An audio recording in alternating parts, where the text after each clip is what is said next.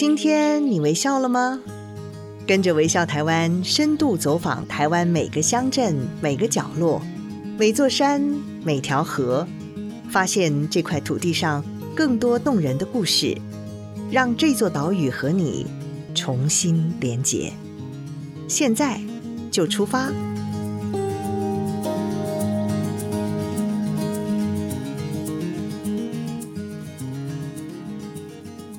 大家好，欢迎您再次收听《微笑台湾》Podcast，我是主持人林尔祥。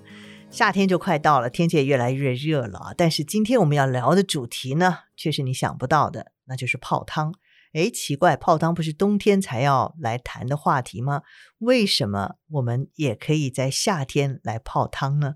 谈到泡汤，大家一定会想到的是台湾东北角的金山。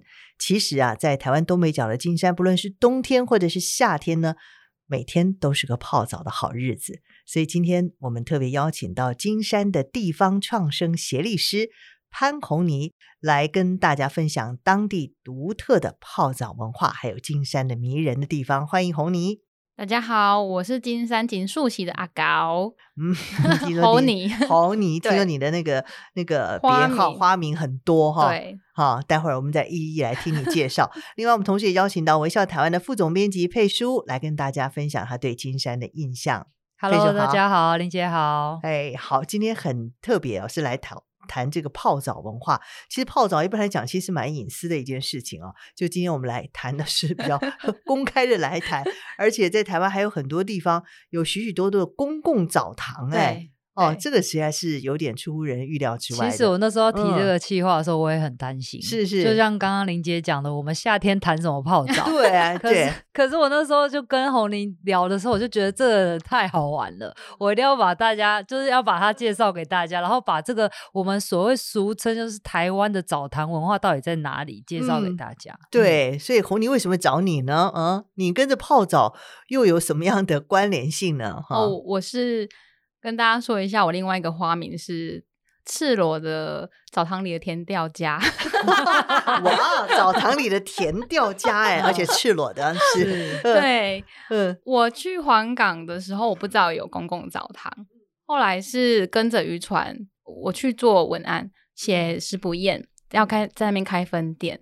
啊，后来就每天就是我想写真实的故事，所以我就每天就跟着呃船工。还有就是嗨卡，嗨卡就是那种船工、渔船的船工，嗯、跟着等他们回港，然后等他们出港，然后记录一下时间，还有渔获是什么哪一类型。那在回来的时候会看到他们下船之后就会直接进一个澡堂。哦，嗯，然后我就会问说那是什么？他们就说隔壁了澡堂红醉，他们讲的是红醉就是温泉的是是意思。是是哦，然后我说想让阿贝去洗红醉，出来带无迄个浴室吗？然后九九那个时候，王九九就说：“对啊，他们小时候家里是真的没浴室哦，全村庄就是去捕鱼回来，就是先进澡堂梳洗完之后再回家。嗯”然后我才好奇，啊，因为我自己很喜欢泡汤，嗯、我就想说：“呃，那我就去看看。”所以我就进去之后有点吓到，因为其实没有太友善。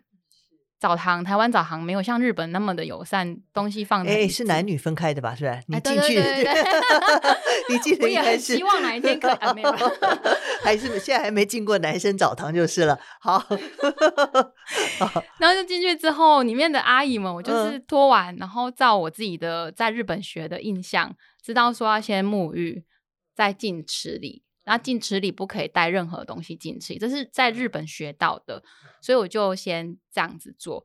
这样子做之后呢，就看到底下那些嫂嫂们，他们就等我都沐浴完之后，呃，躺到池子里之后，就问我说：“你都未来，唔怕看鬼哩？”嗯，就我就先被身家调查了。是是，你在家被冲下，啊，你到底都位？全部问完哦，那啊，你有生囡仔不？你结婚了不？哇！然后人都来问你啊，是不是？就 比如说三个阿姨，一人问一句，轮流问三轮，三轮就差不多，你这个人就被扒光了。嗯，真的扒光了，是真的扒光，里里外外都扒光了。嗯，然后自从经过这一次洗礼之后，我接下来再进去，有陌生阿姨看到我就说：“阿姨像狼啊。”不然就问我说。你下面两你都会来，旁边的阿姨就开始帮我轮流回答。哦你嗯、所以我发现，其实，在地方在，因为他很在地，他们大部分都是自己人去洗，所以对于外来的人，他如果觉得你太特殊，他会忍不住就是要先身下调查，嗯、问你一番，嗯、安心之后，你接下来去就畅行无阻了。嗯，因为它跟那个就是我们所谓一般就是要付费进去的澡堂不一样，它是免费的。哦，免费澡堂的话，它就会形成一个自己在那边的生活圈。是是是、嗯，所以忽然有一个不认识的闯进来，来对、嗯、大家就会很好奇。是故事就是这样开始。对对，那那你也愿意进去被他们这样子问，被他们这样扒吗？我那时候、嗯、我可能反应比较迟钝，我没有觉得有什么不妥当。嗯、然后我出来之后，我回去跟阿妈他们讲，嗯、阿妈们就是狂笑说：“哦，你我都说哦，你说的习惯哦。”我就想说：“可会塞啊。”然后他们就说：“哎、嗯，就就给那找给那求你安呢，哎，可以设计设计的澡堂。”嗯，然后他们就很开心哦，就觉得说：“啊，你刚刚这会就来塞啊。”然后我就想说：“我要跟阿妈去洗澡，真的假的？嗯，不认识就没差，可是认识就很。”会有一点心理障碍，觉得平常都会见面，但后来没想到，我真的变成是会跟阿嬷一起去。那个阿嬷其实是黄冈很照顾你的阿嬷，嗯，我叫她王王妈，姓王，王家的阿嬷，嗯，对我叫王妈。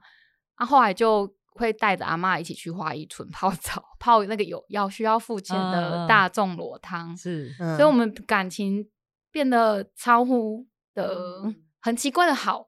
那个就是你去，你会帮他脱，因为老人家手举不起来的时候，你会帮他脱一些衣服，或者是他裤管很难弯下去穿的时候，你就帮他把裤子。那是很亲密的一个。对，然后我自己也没想到会有这一天。嗯，对，所以对我来讲是一个很温暖的一个过程，嗯，所以你从金山的你在金山的故事就是从澡堂里头开始啊，我觉得是哎、欸，嗯嗯，真的爱上了这个地方，是不是？对，因为那时候是冬天，嗯，我被宽哥邀请去黄冈的时候是十月，嗯，天气大概好一个月，那一个月秋高气爽，开心到不行，我就常常去骑脚踏车、自行车，然后十一、十二月、一月、二月的时候，哇，凄风苦雨到，嗯。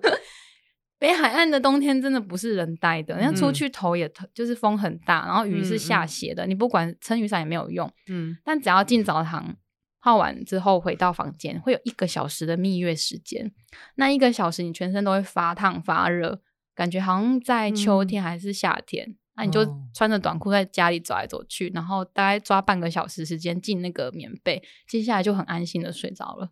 哇，这就是你爱上金山的原因啊！我可以熬过冬天的原因哦。我觉得金山冬天真的太难熬了。嗯，对对，是是是。所以金山当然很有名，就是个温泉，是因为它这个温泉就因为温泉而发展出它独特的公共澡堂这样的文化吗？是金山跟北投，后来我去问。因为日治时期的时候，日本人他们在统治台湾的那段时间，日本人很爱洗澡。嗯，他们建澡堂会有两个等级，像总督府是给军官跟那些干部在洗的。那一般澡堂会有分次序，会先给公家单位的人先洗，然后洗完之后再换庶民去洗。嗯，对，所以其实公澡堂是延续日治时期那时候的习惯。阿嬷村里最。呃，年高的阿嬷九十二岁，我叫她宝妈。嗯，我有问她说从什么时候开始洗，她就说小时候就开始洗了，嗯、而且以前的温泉露头非常丰富，是去金山的沙滩边、黄港的沙滩边在玩沙，把沙子挖深一点就会有热水出来了。嗯、哇！所以它的露头是大屯山的硫磺泉的温头的的露头，温泉的露头，它的露头丰充沛丰沛，所以。对他们来讲，洗温泉是在地的习惯。嗯、阿嬷从她年轻洗到现在，每天还是都是尽量可以去洗就会去洗。嗯，哇，那那个公共澡堂在金山有多少个？金山辖区内是五座，嗯、隔壁的万里加进来的话是六座。嗯，就是在方圆三公里以内是总共六座。啊，我为了这件事情，我去查了一下台湾剩几个公共澡堂。是，我大概查完，跟我实际走访。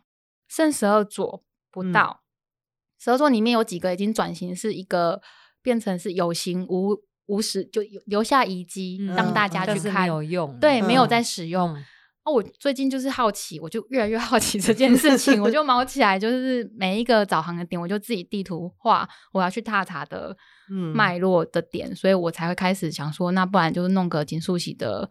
他开始去记录这一些事情，嗯，对我是这样子。那现在十二个点你都跑过了吗？我跑完八九八个了。哇，都在北部吗？北部到宜兰礁溪，北投剩两个还没去。嗯，对，所以这些公共澡堂还是集中在北部了。北部，然后南部的话，嗯、我的故乡在四重溪有一个屏东，嗯、对，嗯、那还有一个在车在潮州那附近的，已经变成就是一个文创园区，让大家看看当初在那里开采开矿有澡堂在那个地方，但是已经没有真正使用了。对，对，没想到潮州也有哎、欸，嗯嗯，嗯对，是，所以这真的是有历史文化的了。有，所以变成是我历史以前不好，然后我就觉得。我现在为了这件事情毛起来在研究日治时期的这个，这太好玩了。对，其实这就是日本人带进来的啦，对是不是？对哈，好，那这个公共澡堂的外形是怎么样？你还帮我们描绘一下、介绍一下，我们真是无法想象。大部分公共澡堂最原型是没有门的，大家如果想要看的话，直接去那个礁溪的玉石澡堂，还有。它其实是不会有一个很明显的遮蔽物澡堂，它会只会有一个迂回的玄玄关，嗯，那让你就是走进去之后再拐个弯，马上呈现在你眼前就是一大池的水。那水的状况会有分为在用挖的库拉，就是比地平面再低一点，那个叫库拉。哦，那那个就会有温泉水在那边直接上来，嗯，那你就要往下去泡。那另外一种是后期有改建的，它会像大家去泡那种。温泉饭店的那种大浴缸，是气出来的，对对，嗯、那就砌出来这个大浴缸的话是这两种情况。嗯，那越古早越没有被修翻修的，就越会呈现一个没有门，然后是一个库拉库拉的状态。对对对，嗯、那黄港的是库拉吗？黄港的是已经都被整修到都是气出来气、呃、出来的，哦、唯一剩下库拉的在金包里的阿嬷、嗯、大阿嬷澡堂。哦、我说大阿嬷原因是那边全部起泡的。年龄层都是七十以上，好壮观。是是，一进去就是全部都是阿嬷在交流哦。然后阿嬷会跟你说，她当初年轻十几岁的时候金价多少，现在多少，嗯、你就会觉得天哪，这是这是我到底活在什么年代？是是，那你这样这么年轻的小女孩走进去的话，是不是非常引人侧目啊？哈，要看不同的澡堂，嗯、有一些澡堂它。接受观光人来的人潮，外来客多，他们就习以为常，嗯、不太会过问。嗯，嗯。那像越在地越小的，他就越会在乎你这样子的陌生肉体，为什么来到此 处？对对对对对，他就会剩下调查。嗯，然后发生什么事情，全部都会交流，就会扩散出去。嗯、黄港也是这样子，尤其是尤其特别是这样吧。对，因为毕竟它是给渔民在洗的。嗯嗯嗯，好，那这样子。大概介绍了一些公共澡堂的历史之后，进去洗泡澡、洗澡，其实有一些的步骤流程吧，或者规则、潜规则，对对对，有些规则在里头。要讲一下，嗯，我觉得潜规则最嗯最严格应该是佩书的泡过的北投哦，佩书也泡过啊，哦，我也是很爱。是哦，所以我才找他来讲。他是老汤，北投的公共澡堂。对，好，嗯，应该是说我们那时候去北投，然后那时候一开始是跟妈妈去，嗯，然后跟妈妈去的时候，你进去，你什么都不知道嘛，是是是，洗一洗，然后就踩进去，就就会被念，就会被阿姨念，嗯，她就会告诉你。然后叫你先看那个墙壁上的规则，嗯、然后我才知道说，我先大概讲一下，然后待会儿红妮再补充。嗯、主要就是你要先洗，嗯，就是梳洗干净。是是。然后进澡堂的时候，你要先坐在那个边边，就是那个浴池的边边，嗯、然后用你那个勺子把那个池子里面的水浇你的那个脚。嗯，然后你就要腾空，之后已经冲干净了，对不对？然后就直接移进去澡堂里面，因为它就是可以避免你脚下可能不晓得还踩着什么就进去。是，我觉得那是非常保护女生的一个清洁方式。是是。对，然后进去里面就是都不能动，因为他说说你搓的时候，你的身啊，或者是说一些 脚垢啊，对，你就会跑到那个水水质里面，其实就是会互相影响。所以我觉得他们那边其实就是有一种呃互相保护的概念，我觉得很好。所以随时都会提醒。你不管你是陌陌生人或是怎么样，不会不会，他们会先观察你。如果他发现说你这个动作非常的熟练，表示说你你常常来，然后你已经都懂这个规矩，他们就不，他们就会很安心。对对，那 如果你看起来就是一个那个毛头小子，不知道在干嘛的时候，他就会提醒你。哦，红妮是不是？你笑的这么开心，想谈谈看你的经验吧？你进入公共澡堂的经验。金山五座澡堂里面，我先简单分从分成两个极端好了。最极端就很 rough。他不管你怎么洗，你就用你的方式洗。大原则就是净身完再进去吃吃自理嘛。这个就是我刚刚说的早港边澡堂就没有那么有拘束，这是我我出生的地方。那我混完之后，我就开始好奇其他的澡堂，之后我就去呃挑不小心到隔壁的渔村水尾港那边去泡他们的澡堂，因为听说是最大、最舒服、最干净。结果没想到一进去我就被盯着看。然后我已经觉得我是被训练过的了，嗯、所以我那一次我被纠正两个地方。第一个是我拿的桶子，嗯，还有规定你要拿几个桶子，勺子、桶子跟沐浴的，这是我被说、嗯、没啊，你得改来嘛，我就说、嗯、哦，对对对，对嘿，他就跟我好委婉的说，嗯、里面大概有五个阿姨是在地的阿姨，那那个时段那个时候的阿姨是最严格的，后来才知道，就是如果要。泡舒服一点就要避开他们吃的时间。那、我刚好我没有我没有意识到说那个时段是那五个阿姨住，就是他们是清洁那个地方的人，嗯、所以他们很在乎你有没有搞坏、嗯、搞破坏，或者是你有没有维持好这个池水的干净。嗯、那第二个部分被订正就是，呃，他的勺勺子要放在岸边，嗯，不可以接触地板。对对，我我我没有我吓到，因为我从来不知道说。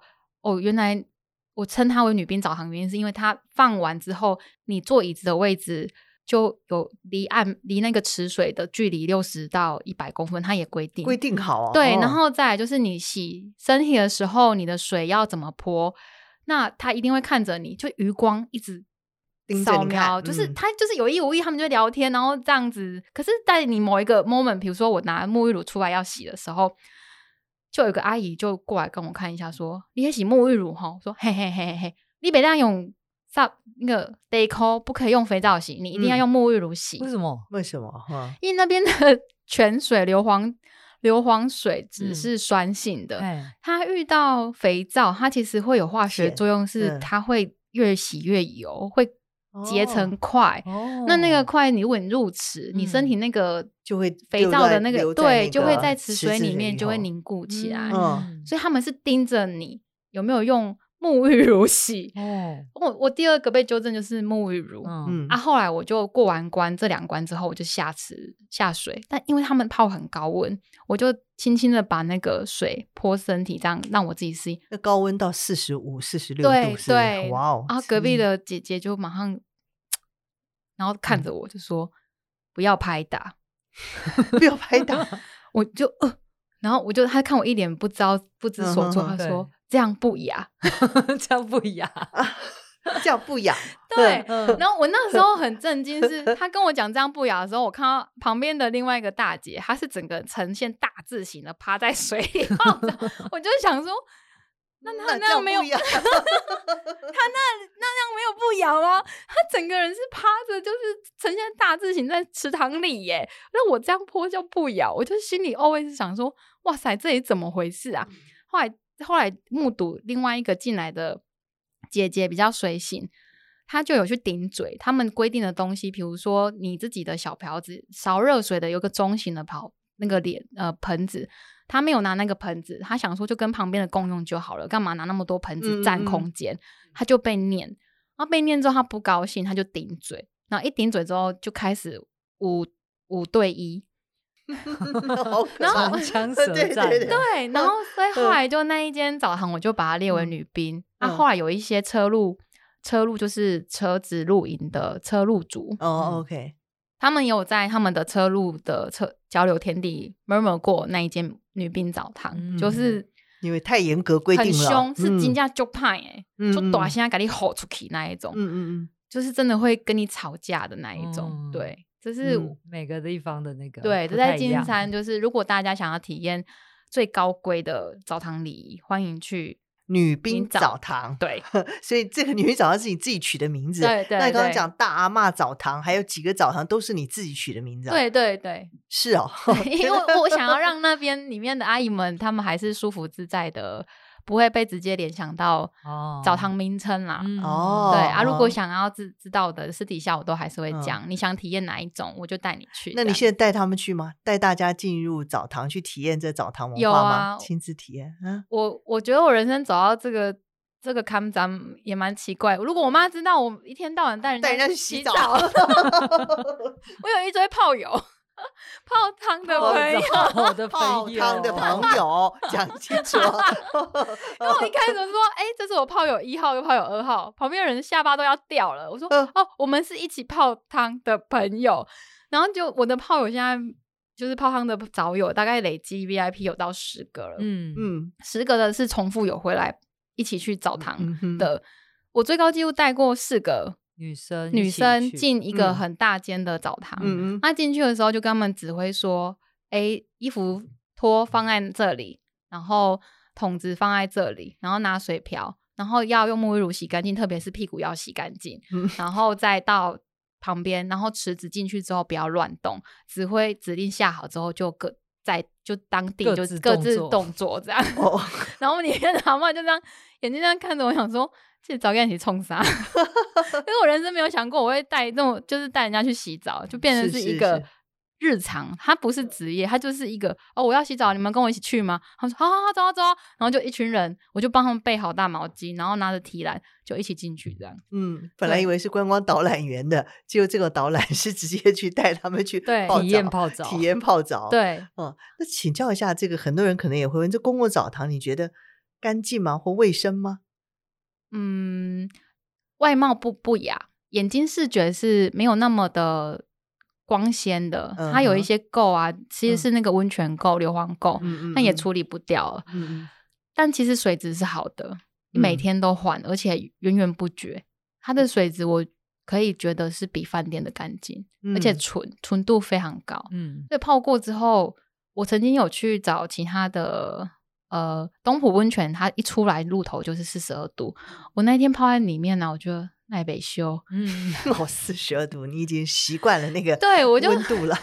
四十二度，我大概泡五分钟之后，我才会觉得哦，开始有热感觉。他其实有形容过那个泡汤就像吃辣一样，是可以被训练的，是，就是从微辣、小辣到小辣到大辣。他现在是吃麻辣的，现在是麻辣的，四十五度，非四十五度，四十五度还是需要先屁股先下去。嗯，然后再换四肢，嗯，绝对不可以四肢先下去，不然会很麻的。对，就是刺刺麻麻的，然后你就跳起来，就再也无法入池了。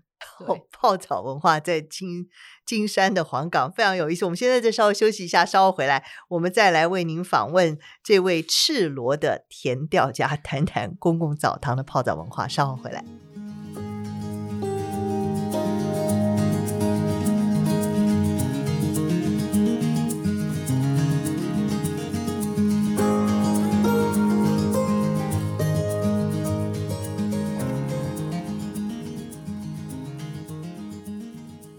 欢迎回到节目。今天我们特别邀请到的来宾是金山的地方创生协力师潘红妮和微笑台湾的副总编辑佩书，来跟大家聊一聊金山的澡堂文化啊。刚刚我们听到许许多多澡堂的故事和介绍，真的是非常非常的有意思哈。刚刚我们也特别提到说，哎，这个干净吗？或卫生吗？有人真的来管理吗？来打扫吗？等等。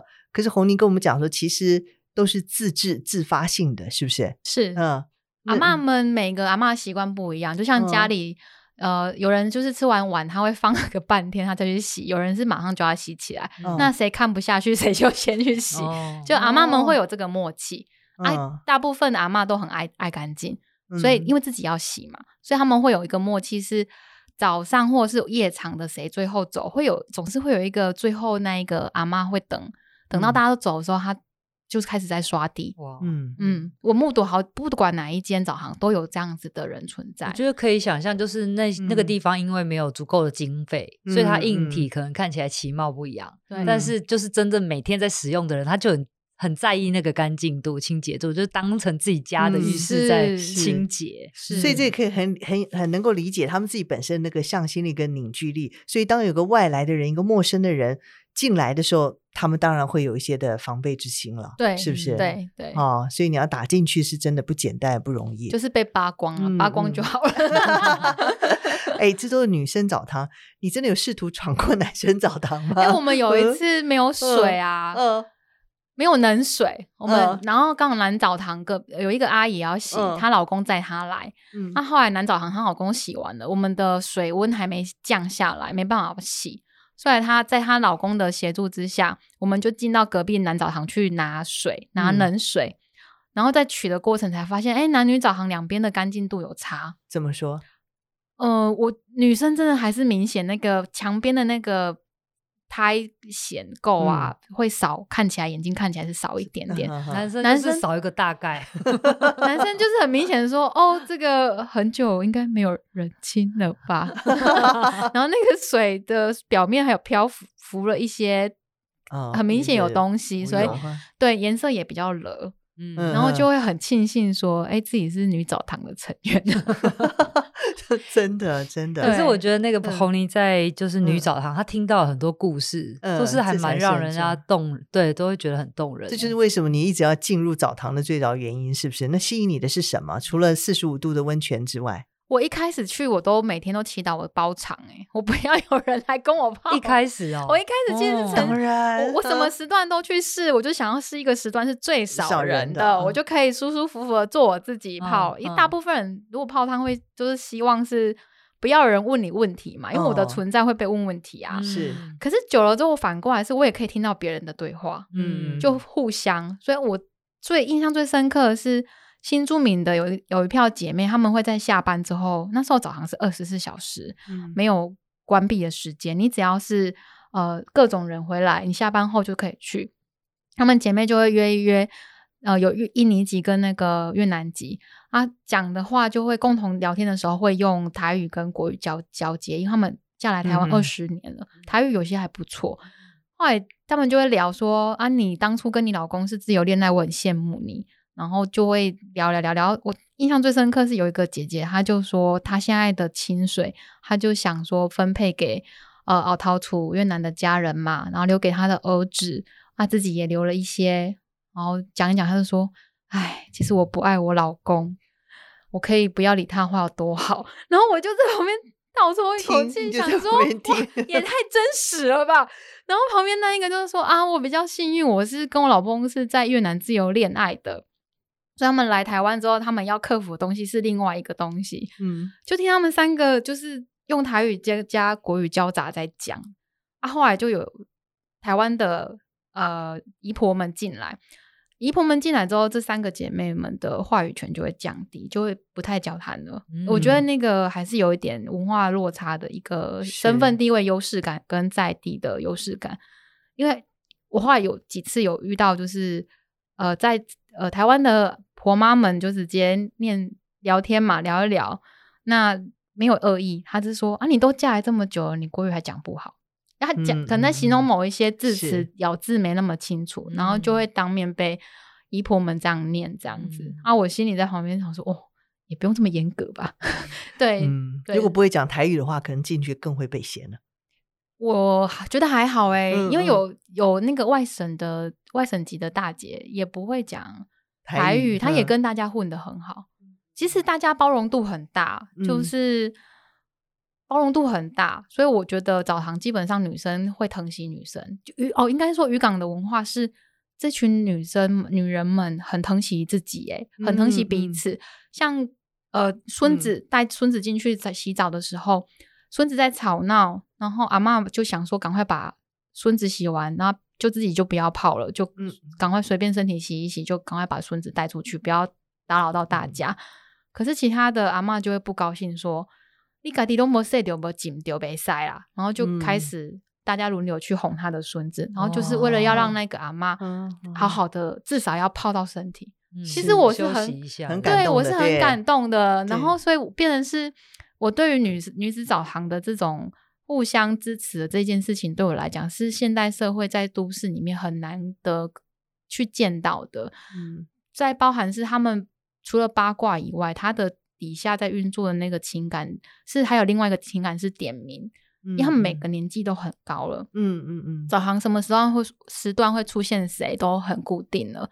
这件事情在花一村收费的大众澡堂，大众澡。汤也出现过，你说点名哦，就是看今天谁没来，谁没来，不一定不啊，嘿，下面两阿没来。哦。啊，一不一定不买，可是可以出现啊，就是一群他们老汤们，他们称为老汤，嗯、泡酒之后他们会有他们自己知道的节奏。嗯、那如果谁今天没出现，他们就会问说他怎么了，嗯、就变成是早点名晚点名，然后会确认过得好不好。嗯、那那个情感跟阿嬷在吃饭，中午我去蹭饭的那个阿嬷王妈家也一样，他们其实吃饭是有一个意义是，反正我今天多活一天就是一天嘛。嗯、那谁哪一天醒来都谁随时谁都会走，所以他们常常把。谁要走这种开玩笑，都会挂在嘴边了，是就是看得很豁达。那变成是我去跟他们相处的时候，呃，我觉得是很开阔的。我的人生观会因为他们的对话，我不太会去计较很多芝麻事情，因为对我来讲，我看到他们人生历练这么多，然后再回去看我自己的可能在工作或是什么样的纠纷的时候，我这样比对完，我就觉得住海边的海港人的那个阔气跟那个态。那个面对生命生死的态度是很豁达，嗯、这件事情我有被影响到，是，对，是所以变成是我觉得，我后来想一想，为什么我我还是想要继续住在黄港的原因，可能是这个原因。嗯，就我觉得我离开之后，我就觉得，哎，都市找不到。这样的真性情吧，对对对对对。然后你很难想象，其实金山离台北那么近，对，就又是另外一个世界。我觉得这件事情很特别。然后其实我在听红你在讲的时候，我有一个很深的感触，因为他就说在女子澡堂里面会常常有这种互相安慰，然后吐露心里的话。然后就问红玲说：“那在路上遇到不会很尴尬吗？”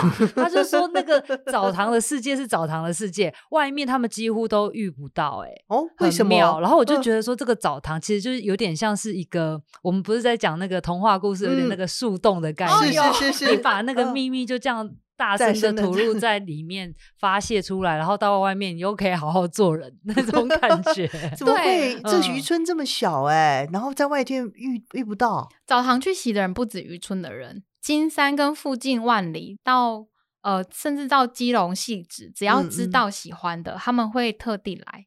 哦、所以澡堂里面的成员固定的班底的。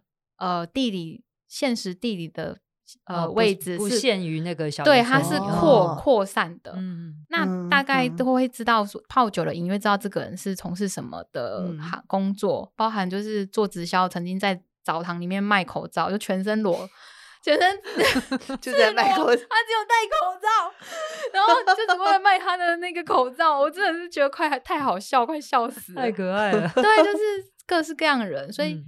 嗯呃，里面讲完之后，你就很放心，觉得打开门回到你自己的工作岗位就是你自己的事了，嗯，是就不会再去提澡堂里面我们聊过什么，嗯、这真的是非常非常特别，非常特别，嗯、对树洞的概念，对这怪不得红妮也可以把这样的在澡堂里有听闻到的这个大姐们、阿姨们他们所谈到话，你自己写了 FB 对不对？而且你还在做 Podcast。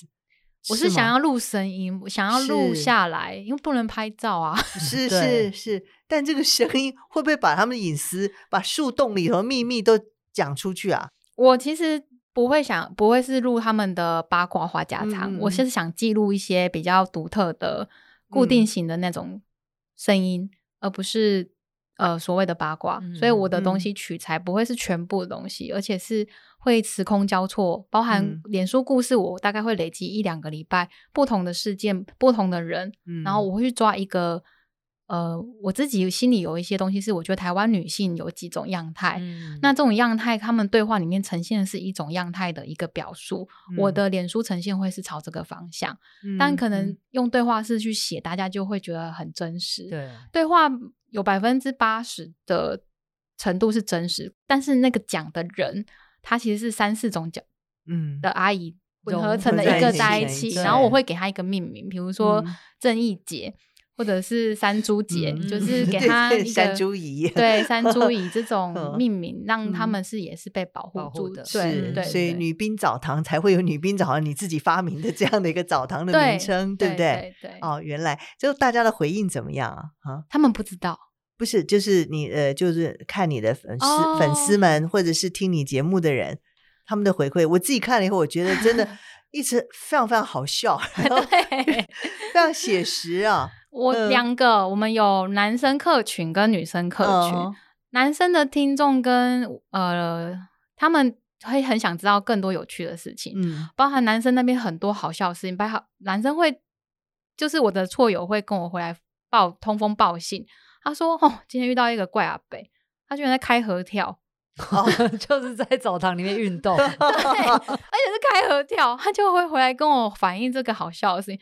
然后他就看到刺青的，或者是看到特 殊的，是是就会回来交流。变成是我，我变成是一个男生们会把看到相关的 keyword 的关键字全部把讯息丢给我，嗯，然后我因为他们的视野，我会有看到不一样的。”比较男生想象揣测有一点颜色的画面的那个部分，嗯，女生部分就大家回馈给我是，他们觉得有被同理到，嗯，就觉得说，哎、欸，原来澡堂里面讲的那些话，我也有发生呢、欸，嗯，包含就是哦，老公是什么生物啊，好想把。他，就是这一类回馈，所以我还蛮开心，就是这样两种不同声音存在，然后让我会。跟我的团队会去思索说，我们要再往哪个方向多做一点，嗯、然后让大家共鸣可以更多一点。是，其实刚刚从你这个介绍跟那个呃详细的说明之后，我觉得真的其实最感动的还是那个呃女人澡堂里头大家彼此相互帮忙或珍惜那个相互疼惜的那种感觉。对，对那个真的是蛮好。这也就是你为什么一定要把这样的一个文化传承下来，或者是这个嗯。让更多人知道的原因吗？我希望更多年轻人来洗啦。嗯嗯，我觉得台湾很奇怪，是我们有在讨论，但是找不到答案。嗯，大家习惯穿泳衣去泡汤，嗯，或者是泡个人池。对对，对，就是这一个一起洗大众池，就算付费也好的这个文化还没有那么普遍。所以我第第二个接下来下一个阶段是台湾的温泉旅馆老旧的。我们有在盘点，呃，有大众裸汤的这一这样子的一个业者，我们想要去走访，因为越来越少了，嗯，嗯，然后我们有在想着为什么会这样子，原因是台湾大部分都会穿泳衣一起去，业者也觉得成本会比较减少，因为你男女嘛，嗯，那一起穿泳衣一起下去泡。那其实基本上 SPA 池跟温泉池全部放一起，嗯，那一个场所就可以解决这件事了。哦，对，男女汤就一定势必就要分开，嗯、对，空间要比较大。对，嗯、那后来我慢慢慢再往回推，才发现说，现在还有的大众裸汤男女分开的这些浴浴场，我们叫浴场的话，都是日治时代留下来的。哦，讲到这个，上次吼你有跟我讲一个很有趣的，嗯，因为那时候你知道，我只有去韩国跟。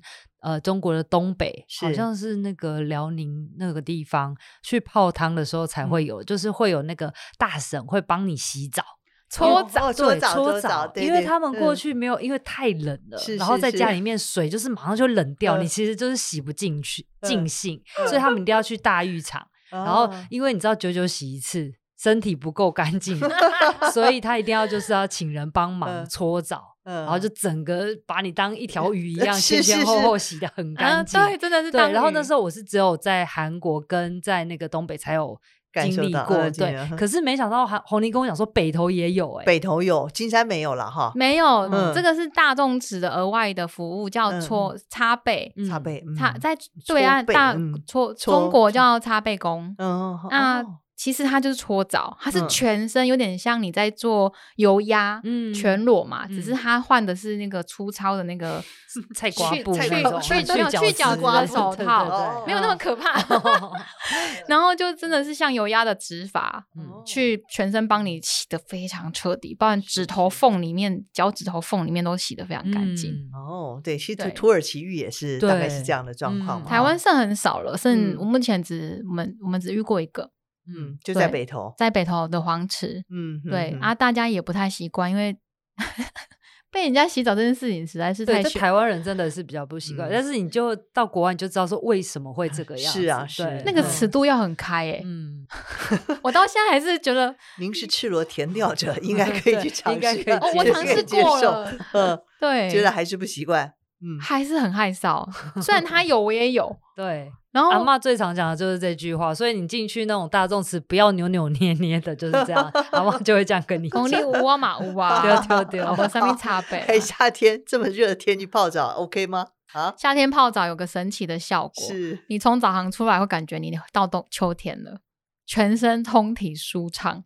然后我去年夏天中暑，有一阵子就是进进出出冷气房，然后很明显是身体中暑不舒服，去泡完就好了。嗯，因为汗出来了，是，是。它有一点类似那种逼湿气的效果，嗯、对不对？是，嗯、解热哈。对啊，只是它温度还好，夏天他们不泡那么高温，嗯、所以其实夏天我也会泡，原因是代谢跟一些不一样功能。是，但是真的是你早早上一出来，你有一种全身降温的感觉，嗯，很棒，就好睡。好，到金山这个除了泡澡之外，其实还可以去游玩一下吧。有没有一些的这个金山一日行程的旅游规划？佩书或者是红泥来帮我们推荐一下吧。金山其实一天玩不完。我个人的话，嗯、我推荐大家夏天晚上留下来，你不要住也没关系，一定要去看海面的星空。嗯，因为北海岸的呃小卷跟呃白带鱼的灯火，嗯，是在夏天会出来。嗯、那你在海岸边跳石的海岸，或者是呃，中角湾那边最近也有出没蓝眼泪。你在那时候比较没有车潮的时候，你坐在旁边，你就看着整个星海面是黑的嘛，可是会有渔火的灯火，嗯、你会觉得很像在看海面星空。哇，我觉得这是我最喜欢最喜欢的北海岸的画面。那每逢月圆的时候会有月光海，嗯、你就查一下，大家来之前你就查一下月亮月升的时间，配合那个月升时间，最漂亮是农历十六之后。反而不是十五哦，嗯嗯，然后给大家一个冷知识：远洋的小卷渔船啊，看到月亮就会回来，月圆的时候就会回港了。为什么？嗯，因为它的月亮太亮，然后变成他们的卷鱼鱼货都会被月光吸引走了。对，它的那个火就是灯亮没有用，对，它就只能先回来。对，所以是推荐大家夏天到金山的时候可以留晚一点，嗯，然后金山的晚上。没有什么人潮，因为大家都是白天来是玩海，然后晚上特别舒服，晚上特别舒服。嗯、那我个人去年有带夜间导览过，我想说应该没有人想要来吧，就没想到，哎，还蛮不少人喜欢这样子。我是以声音为主题，嗯、在渔港走的时候，我会让你听见四种声音，嗯、一个是渔船的声音、蹦火的声音、蹦火船的声音，还有澡堂的声音，然后还有阿妈他们的声音，对。就是大概就是会用声音为主题去带大家去感受我在我喜欢渔村的日常的哪一部分，嗯，然后后来我就觉得，哎、欸，还蛮庆幸我同温层有扩大，就因为这样子我，我我身边目前的同温层是因为阿嬷吃饭跟因为澡堂整个扩出去，那整个渔村本来只有我一个女生年轻人，我们走在路上都会被问说你下面两英顺，嗯哼，到现在。我们渔村大概固定常住的年轻人有十位，嗯，然后各自白天各司其职，晚上跟阿嬷们偶尔我们会去阿嬷那边帮她吃那个芹菜味，然后陪她聊天，嗯、然后陪他去看医生，等于是我推渔村当妈宝，还有一个用意是，其实阿妈他们不缺什么东西，嗯哼，我后来想了很久，其实，在都不缺的情况下，我们可以一起生活的原因是什么？其实就回到大家陪伴在乡村的生活，嗯、对、嗯、他们也想要被需要。对，然后其实后来那阵子陪阿妈去附近的时候，他也语重心长的说，这个不是指责自己的呃孙子不在身边这件事情，嗯、他们的意思是说，呃，老了一个人去看医生真的蛮可怜的。嗯，其实他们自己，但是他们不会把这个苦跟自己还讲。对，大家可以回去去想一下，你爸妈一定会很惊，不会跟他跟你讲他身体怎么，因为他很怕造成你的。负担，嗯、可是当我我大概有嗅到这个味觉，就是气味，我就会主动跟他说：“我今天没事啊，我要去哪里，我载你去。嗯”那他就还是心情会很开心，说还好，就是要不然真的一个人去看医生，真的蛮孤单的。嗯、就是是游泳被。后来久了之后，我第二个翻转的点是、嗯、阿妈的秋楼菜好吃，好吃到被外面的人在乎，嗯、被外面人喜欢。那我就开始试着做蹭饭。呃，我大概收大概三百五到五百，然后跟阿妈讲几个人要来，但不可以太多，嗯、因为他们都是平常没事做的时候就会煮嘛，然后他们起跳中午吃饭就是十人起跳，所以让他再多一倍的分量，那菜我去买，那来之后大家就是互相开心，那阿妈这一天就很丰富过完，又、嗯、可以有人呃听他讲讲故事，他又能做点饭给大家吃，对，然后他这一天就感觉过比较快。是，然后旅行的人又可以有真正的深度旅行。是是，是，这就是你你去国国发会提案，以这个当呃到渔村当马宝马宝马宝，嗯，是这个案子的最早内容，对对对对，嗯。那后来这个案子做起来，后面有在阿嬷他们身体都可以负荷的情况下，有一次有一场是。中年人就是已经退休六七十岁的那些人来蹭饭。嗯，我那一次很震惊，他们就是 cue 阿嬷们开始唱歌，然后用手机播老歌让阿嬷们唱。哇！结果有一个大哥就落泪。嗯，然后我就想说怎么回事啊？他就说自己的妈妈。对，嗯，他说他很久没有被当被当晚辈看。嗯嗯。然后他已经扛了家业，我讲这有点鼻酸。嗯，就他扛了。家业这么久，他压力很大。可是他真的是只有在妈妈旁边的时候，他才觉得有被疼爱的感觉。然后我那一次觉得，哦，我到底做了什么事情？是 就是所以这件事情，我变成是说，我不喜欢讲轻盈共创。我觉得人是一种在不缺的时候，你才会去看见彼此的呃需要。嗯，我觉得，因为我们太太常在都市都会生活、讨生活的情况下，我们都以自己为主。可是，在渔村就很不自觉的，你会换成一种。其实我不缺耶，那我接下来可以做点什么事情的状态？嗯、那变成是全部人就问我说：“那你在那边你怎么活下去嘛？”我说：“我就写接 case 啊。”那没有 case 的时候，嗯、我其实开销也不大、啊。嗯、我说实在，我我去找阿妈吃饭，我也饿不死啊，我甚至怕肥死啊。嗯、然后，所以大家才惊震惊说：“哎、欸，你的生活真的是我们梦寐以求的生活。”那我就会跟朋友回馈，或是这样子回应的人说。但我也放下很多，嗯，就是你能够接受要通勤，或者是要呃一个，就是其实基本上是独居的状态。嗯、你一个人住一间房间，或者是偶尔要去巡水田，跟整个村庄的人呃打招呼，跟邻里要去做个高官。如果你能接受这些东西的话，你再来考虑说是不是很羡慕我的生活，嗯、因为我觉得这。不是，是对，不是不一定是每个人都适合。对，嗯，对对。但是喜欢的话，就绝对一样，跟你一样很喜欢。对对，这就是我们今天邀请到了金山地方创生协力师潘红妮，跟大家分享了这么精彩又温暖的故事。谢谢红妮，我也不客气。谢谢大家，谢谢佩叔，谢谢。好，我们微笑台湾节目今天到这儿先告一段落，我们下回在空中再见喽，拜拜。